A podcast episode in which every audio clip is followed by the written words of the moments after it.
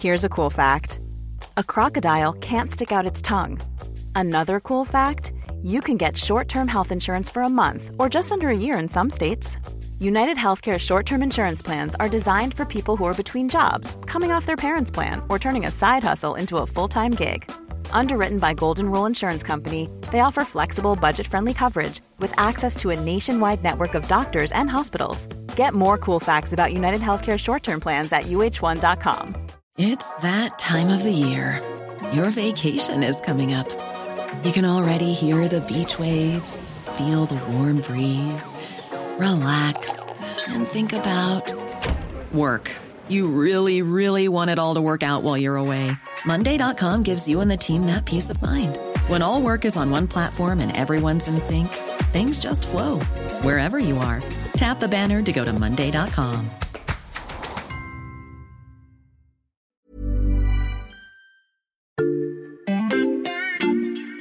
Bonjour, c'est Charlotte Baris. Il y a cinq ans, le mouvement des Gilets jaunes déferlait sur la France. À l'occasion de cet anniversaire, La Loupe vous propose une série de témoignages pour raconter comment la vie démocratique a été déstabilisée par cette mobilisation. À l'épreuve des Gilets jaunes, c'est une série réalisée par Jules Cro et produite avec Mathias Pengili et Léa Bertrand. Bonne écoute!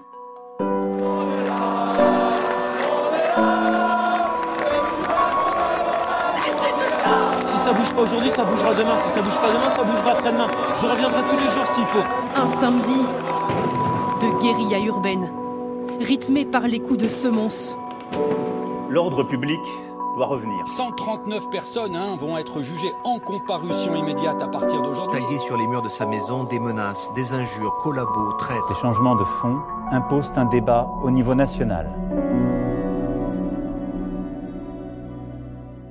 Avant de commencer ce dernier épisode de notre série sur les Gilets jaunes, je dois vous signaler que le témoignage que vous allez entendre a été anonymisé.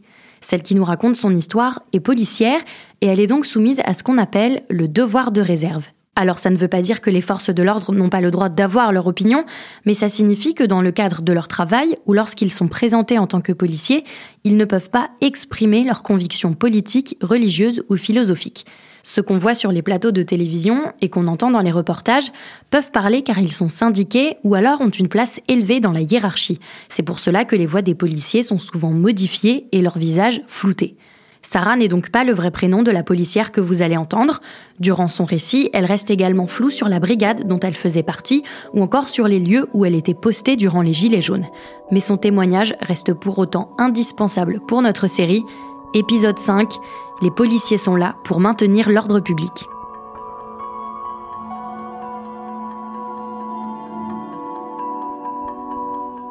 Pour ce dernier épisode, il était donc important de vous faire entendre la vision du mouvement des Gilets jaunes par un membre des forces de l'ordre.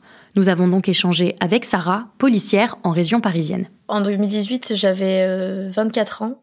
J'étais jeune gardien de la paix. Je venais de sortir de l'école euh, quelques mois auparavant. Donc, euh, moi, j'avais moins de six mois de police à mon actif. Sarah a toujours baigné dans cet univers. Dans sa famille, on est policier de père en fils et de père en fille alors entrer dans les forces de l'ordre lui a toujours semblé évident. J'ai été bercée depuis ma tendre enfance dans la police, donc j'ai toujours voulu faire ça.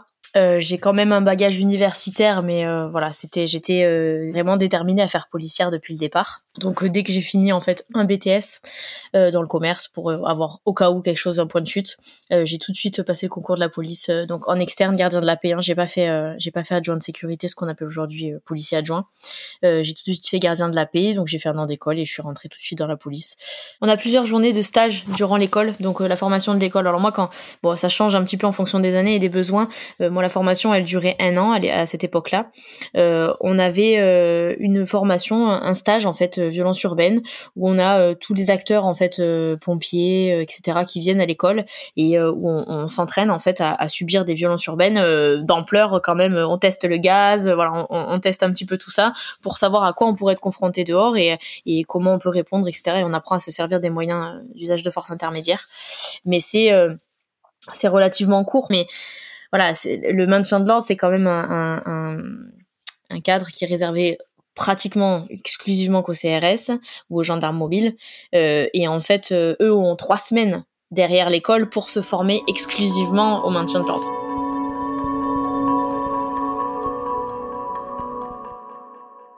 Après, honnêtement, la police dans, dans, dans son ensemble, c'est pas un métier qui s'apprend tant que ça à l'école parce qu'on a un module terrorisme par exemple qui était encore plus important parce que justement nous on est passé après les attentats c'est pas pour autant qu'on aurait su euh, gérer euh, une affaire de terrorisme tout de suite en sortant d'école, parce que finalement, la, police, c'est un métier d'expérience euh, avant tout. Nous, on était un, un service d'initiative, donc c'est-à-dire qu'on faisait à la fois des missions de police secours, donc on répondait aux appels 17, enfin on était réquisitionnés sur les appels, et à la fois du travail d'anticriminalité, donc d'antidélinquance, un petit peu comme les bacs, parce qu'on a l'habitude de connaître les bacs. nous, on était en tenue, mais c'était du travail de bac, donc de rechercher euh, euh, la délinquance au quotidien et puis d'y mettre un terme euh, en procédant des interpellations et présentations à un officier de police judiciaire. Dans le service de Sarah, il y a d'autres jeunes, comme elle, tout juste sortis de l'école de police, et quand le mouvement des Gilets jaunes débute, personne ne le voit venir on n'a pas vu venir parce qu'on ne suivait pas du tout les informations. On était des jeunes, euh, on travaillait beaucoup parce qu'on avait un cycle qui était très prenant et euh, on a été un peu surpris en fait. Les premières fois où on a été envoyé sur des euh, sur des événements, c'était pas des manifestations, c'était des barrages, des barrages, des blocages. Donc on nous on nous demandait d'aller toute une après-midi ou toute une matinée sur un point déterminé parce qu'il y avait une entreprise qui était bloquée ou des camions qui étaient bloqués, etc. Ça pouvait être des ronds-points aussi. Il y avait beaucoup beaucoup de ronds-points. Donc on nous demandait d'aller sur des sur des événements euh, ponctuels et euh, on, ne mesurait pas du tout l'ampleur que ça allait prendre puisqu'il y avait euh, une trentaine de personnes qui étaient sur ces événements-là, qui étaient totalement calmes, etc., qui revendiquaient comme ils ont le droit de le faire, voilà, dans les règles de l'art, mais comme ils ont le droit de le faire en France. ça sortait de notre quotidien, mais on ne prenait absolument pas la mesure de ce qui allait se passer ensuite. Rapidement, on a eu les premières manifestations, qui, à la base se déroulaient les samedis, euh, qui ont fini par être un peu tous les jours, et puis après qui se sont euh, finis par revenir euh, tous les samedis. sur les premières manifestations, les premières fois où vraiment c'est parti presque en violence urbaine, je dirais. et après, en violence urbaine avérée. Euh, on n'était pas du tout préparé, on s'attendait pas à ça parce que je pense que d'une, nous, on avait une formation. Euh, alors, on a tous une formation de violence urbaine à l'école, euh, mais quand on part pas chez les CRS, la, la, formation est quand même moindre par rapport à si on avait un service de maintien de l'ordre effectif. donc, on était prêt à répondre aux ordres, mais on savait pas trop à, quelle sauce on allait être mangé, comme on dit. Et nous, on, dans mon service, on était, enfin, comme il y avait des CRS qui étaient déployés, nous, on gardait des points des points sensibles euh, où on devait éviter euh, l'attaque euh, des biens publics ou privés. On savait pas où est-ce qu'on allait, alors ça personne ne le savait. on savait pas combien de temps ça allait durer non plus, et je pense que finalement c'est ça qui nous a aidé à tenir, puisque chaque samedi on se disait ou chaque samedi, chaque dimanche, enfin voilà, chaque jour où il y avait une manifestation, on se disait mais ça va finir, ça va, ça va pas durer. Donc la semaine prochaine, c'est fini. Lors du mouvement des Gilets jaunes, la jeune policière découvre la violence dirigée contre les forces de l'ordre elle l'a subie chaque semaine. En fait, il y avait toujours une espèce de suite logique, c'est-à-dire que les manifestations commençaient toujours très calmement. Euh, ce qui était, enfin, ce qui était, ce qui ressort des manifestations, c'est qu'il y avait des parents, enfin, des personnes qui pouvaient être nos parents, euh, nos grands-parents, nos oncles, nos tantes. Enfin, c'était vraiment, il y avait toute la société euh, était représentée dans ces dans ces manifestations. Les, les manifestants étaient euh, étaient sympa, sympathiques à notre égard. Donc, au départ, ça, ça partait souvent comme ça. Et en fait, le problème d'une manifestation, c'est que souvent, il y a euh, il y a un groupuscule, un groupe euh, qui lui a décidé d'en découdre euh, soit avec les institutions, soit avec euh, les magasins, les voilà tout, tout ce qui renseigne, etc. Ou avec même les forces de l'ordre, hein, faut, faut, faut le dire. Et, et en fait, c'était souvent quand ce groupuscule-là commençait à faire des siennes que finalement, en fait, le, cette ambiance-là galvanisait le reste du, des, gens qui, pris, je pense, à part, n'auraient pas été des, des personnes violentes ni ni euh, méchante envers euh, les forces de l'ordre ou envers euh, quiconque d'ailleurs, mais c'est l'effet de groupe en fait. Sur une des premières manifestations, on a une femme qui s'est retrouvée devant notre nos colonnes, parce qu'on était plusieurs colonnes à, tenir le point, et cette femme s'est exprimée donc à, notre à notre égard en disant vous n'avez pas honte, vous devriez avoir honte de vous, voilà. Et en fait, elle elle elle nous a bon pas vraiment insulté mais invectivé à plusieurs reprises. Et en fait euh, quand elle a eu fini de parler toute une foule derrière s'est mis à nous huer. Et donc on a eu euh, peut-être 500 euh, personnes qui nous ont hué d'un coup. Et en fait de là c'est parti. On s'est pris tout, tout, ce que tout ce qu'ils pouvaient nous envoyer. On s'est ramassé une pluie de projectiles les violences physiques, les risques de blessures deviennent très vite une source d'angoisse pour Sarah comme pour de nombreux policiers. Moi, je me rappelle que je m'attachais les cheveux très serrés et j'essayais qu'il n'y ait rien qui dépasse parce que j'avais très peur de me prendre un, cocktail Molotov ou, euh, ou, quelque chose qui m'embrase et qui me fasse, euh, qui me, qui me fasse prendre feu euh, aux cheveux. Et, j'avais très peur de ça, je me souviens. Moi, j'avais le téléphone qui vibrait dans ma poche parce que ma mère qui m'appelait les, toutes les cinq minutes pour savoir où on en était parce qu'elle suivait à, l'actualité, on pouvait pas répondre. Donc, c'était très anxiogène, mais ça a été que le début en fait. Ça m'est pas arrivé à moi, mais j'ai une amie moi qui a été prise à partie dans une ruelle par des manifestants.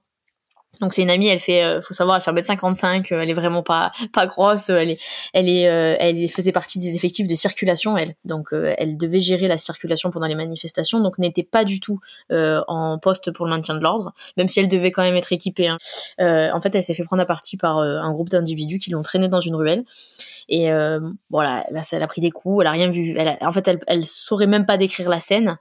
Et en fait, elle a d'un coup senti, et en fait, elle a senti qu'elle s'est fait aspirer par la hanse. Donc à la elle a pas compris d'où ça venait. Et elle s'est retrouvée derrière la moto d'un motard de la police qui l'a fait sorti de, la situation, qui l'a escorté euh, plus loin. Et elle me disait je sais pas dans quel euh, état je me serais retrouvée si euh, s'il n'était pas venu à mon secours à ce moment-là parce qu'elle était complètement isolée, elle avait aucun effectif à elle à côté qui aurait pu lui porter secours ni ni CRS ou quoi que ce soit. ensuite en manifestation, bon nous on a fait partie des des effectifs de police qui ont pris beaucoup de peinture, des, euh, des pétards, donc euh, peur pour notre vie, mais il n'y a, pas vraiment d'événements marquants parce que c'était euh, à chaque fois un peu le bis repetita, toutes les manifestations c'était exactement la même chose, donc il fallait faire très attention. Bon après il y a des, des blessures collatérales, des entorses, parce que bah, effectivement quand on court et puis quand c'est la cohue, etc. Bon il y en a qui se qui, qui tombent ou qui s'entravent ou, ou le fait qu'on soit en colonne des fois, ça peut arriver qu'il y ait des blessures par rapport à ça. Euh, sinon, c'est des chocs. Euh, je pense aux collègues qui avaient été euh, blessés par un boxeur. Voilà cet homme, à visage découvert, qui sans hésiter attaque frontalement un gendarme mobile.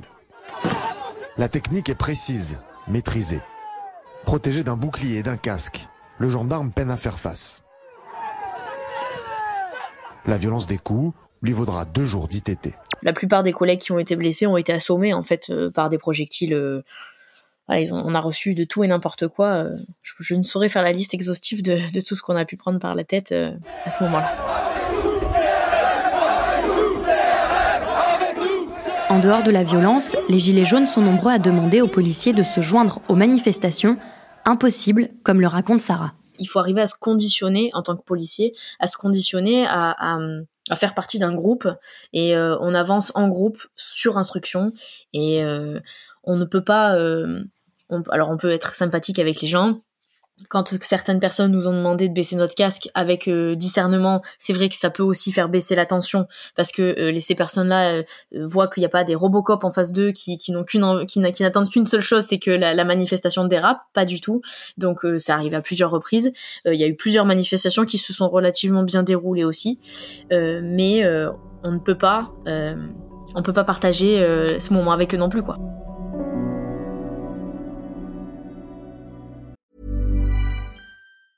I'm Sandra, and I'm just the professional your small business was looking for. But you didn't hire me because you didn't use LinkedIn jobs. LinkedIn has professionals you can't find anywhere else, including those who aren't actively looking for a new job but might be open to the perfect role, like me. In a given month, over 70% of LinkedIn users don't visit other leading job sites. So if you're not looking on LinkedIn, you'll miss out on great candidates like Sandra. Start hiring professionals like a professional. Post your free job on linkedin.com slash achieve today. Il faut prendre un petit peu de recul. C'est pas parce que euh, on est policier qu'on n'a pas le droit d'avoir notre avis sur sur les choses. Euh, malheureusement, on a un devoir de réserve qui fait qu'on ne peut pas l'exprimer. Euh, tous les policiers et encore heureux ne sont pas des personnes qui n'ont qui, n'ont qu'une envie, c'est d'en découdre avec les manifestants ou quoi que ce soit. il doit y avoir un respect mutuel des deux côtés. Donc leurs revendications étaient les leurs. Peut-être qu'à certains moments, effectivement, des policiers ont pensé que c'était légitime de manifester, mais euh, on est payé pour faire euh, pour, pour maintenir l'ordre public, donc euh, on doit faire respecter l'ordre public, on doit écouter les, les, les instructions. Pendant notre entretien, la jeune policière a donc longuement évoqué les violences à l'égard des policiers, mais elle ne nie pas pour autant celles qu'ont pu vivre les manifestants. En toute humilité, les, les, les, les les manifestations et euh, la réponse, euh, la force intermédiaire, euh, parfois on a des gens en face de nous qui, qui, qui s'ils pouvaient nous tuer. On sait, enfin, ma copine qui a été prise à partie dans, dans une ruelle, elle se faisait tabasser. N'a pas été la seule policière euh, qui, qui s'est fait tabasser pendant ces, ces, moments-là. Et parfois, on a un peu le sentiment, c'est un peu un sentiment d'injustice parce que je pense que on préférerait un policier mort qu'un manifestant mort. Dans l'opinion publique, ça soulèverait euh, vraiment euh, tout le monde que qu'un manifestant meure, et, ce qui est normal. Mais il faudrait que ce soit normal aussi qu'on se soulève aussi pour un policier qui est agressé et qui est agressé en sa personne, euh, qui, qui a, enfin derrière la, la, combinaison, il y a, il y a un père de famille, une mère de famille, euh, ou même d'ailleurs la fille de, de, de, de, personnes aussi qui, qui, qui pourraient même d'ailleurs être d'accord avec ces, ces revendications-là mais qui ont euh, fait le, le, choix de d'aider la population parce qu'à la base le métier de policier c'est d'aider la population. Mais après c'est aussi le jeu il faut s'y attendre. Euh, on représente l'État. Euh, c'est comme quand les pompiers se font caillasser dans les cités ou, ou dans les endroits sensibles. Tout le monde s'interroge pourquoi les pompiers se font caillasser puisque les pompiers ne sont là uniquement pour aider les gens. Mais en fait c'est parce qu'ils représentent l'État. Donc faut arriver à prendre du recul là-dessus et se dire qu'en fait on est attaqué pour l'image qu'on représente et qu'on renvoie et non pas pour la personne qu'on est. Donc après c'est on le sait quand on fait le choix de ce métier.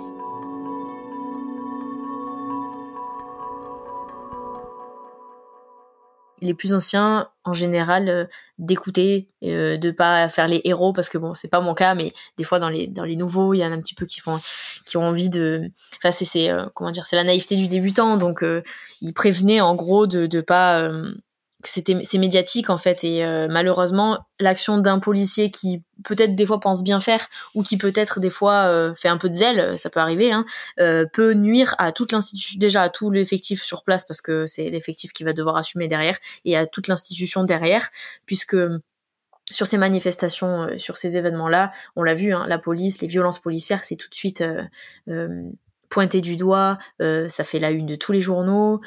Euh, il y a eu 2500, il me semble, personnes blessées sur les gilets jaunes. on a eu 1800 policiers aussi blessés en face. Donc, euh, mais c'est, euh, on a beaucoup plus entendu parler quand même des, des 2500 personnes qui ont été blessées.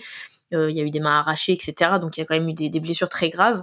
mais ça stigmatise beaucoup en fait l'action de la police, qui parfois voilà, peut dépendre que d'une personne qui fait peut-être une erreur, mais enfin, il faut pas oublier qu'en face c'est des humains aussi, donc c'est parfois compliqué d'avoir une réaction. On n'est pas des robots, quoi. Donc, euh, avoir une réaction euh, euh, sereine, proportionnée, et à ce moment-là, quand les choses sont hors de contrôle, ça, ça peut être très compliqué pour des jeunes même pour des personnes expérimentées d'ailleurs. Donc voilà, il nous disait de, de vraiment rester dans les clous, de d'attendre en fait que les choses se passent et puis de d'agir que sur instruction vraiment. Depuis le mouvement des Gilets jaunes, Sarah a quitté son ancien service. Elle travaille désormais dans la police judiciaire et dans son quotidien d'investigation, elle ne constate pas de virulence à l'égard de la police, mais selon elle, il y a encore des conséquences après ces mois de manifestation. Je pense peut-être que pour en revenir à, du coup aux événements de cet été, si je dois faire un lien, peut-être que les choses dérapent plus vite qu'avant. Euh, les gens ont eu l'habitude peut-être d'une réponse qui a été forte, hein, on, va le nier, de, la police au niveau des moyens, etc. Euh, ça a été vraiment euh, une, réponse quand même euh, euh, proportionnée à ce qui se passait, hein, enfin à mon sens, mais qui forcément c'était ça, n'était pas arrivé avant ou très peu ou sur des émeutes, donc c'est pas le même. les gens n'ont pas vu, enfin les gens ne font pas n'ont pas ce sentiment de ne, s'identifie pas aux émeutes de la même manière qu'il s'identifie à des manifestations qui concernent l'ensemble de la population, je pense. Donc euh, ça a surpris les gens, je pense, qui est des grands-parents, par exemple, euh, des personnes qui ont 70 ans, 80 ans, euh, qui se retrouvent dans des manifestations et qui se font gazer. Mais parce que c'est malheureusement, on peut pas exfiltrer ces personnes-là d'une manifestation pour ne viser que les personnes qui causent des troubles à l'ordre public, qui sont avérés, qui sont graves. Et je pense qu'aujourd'hui, peut-être les gens en face euh, n'hésitent plus trop à finalement à foncer dans le tas et à, attaquer la police parce qu'ils savent que ça riposte en face et peut-être qu'ils cherchent plus l'affrontement ou quoi. Alors moi je pense que les citoyens et, les forces de l'ordre c'est c'est toujours un petit peu un je t'aime moi non plus parce qu'il y a des, des vagues euh, en 2015 euh, la police elle a été acclamée la police était enfin il y avait des héros qui pour moi à titre personnel sont vraiment des héros hein, pour rentrer dans des dans des lieux comme ça et risquer leur vie c'est c'est c'est comme ça que je les appelle et puis après bah, effectivement quand euh, Enfin, on est, on est le, bras armé de l'État, donc euh, quand il y a des événements où, la population en a, après l'État, euh, pour toutes sortes de raisons, et que ben, la police défend l'État, puisque c'est son rôle et son métier, c'est normal qu'on nous aime moins. Et, c'est normal que, que la population fasse l'amalgame, en fait, police-État. Vous venez d'écouter le dernier témoignage de notre série à l'occasion des 5 ans des Gilets jaunes. La semaine prochaine, nous vous proposons un épisode bonus. Avec le service politique de l'Express, nous vous raconterons comment le mouvement a influencé toute la politique d'Emmanuel Macron encore aujourd'hui. Si nos podcasts vous plaisent, pensez à vous abonner sur votre plateforme d'écoute. Vous y retrouverez chaque volet de cette série, ainsi qu'un nouvel épisode de La Loupe, le podcast quotidien de l'Express, dès 6h du matin du lundi au vendredi. À demain!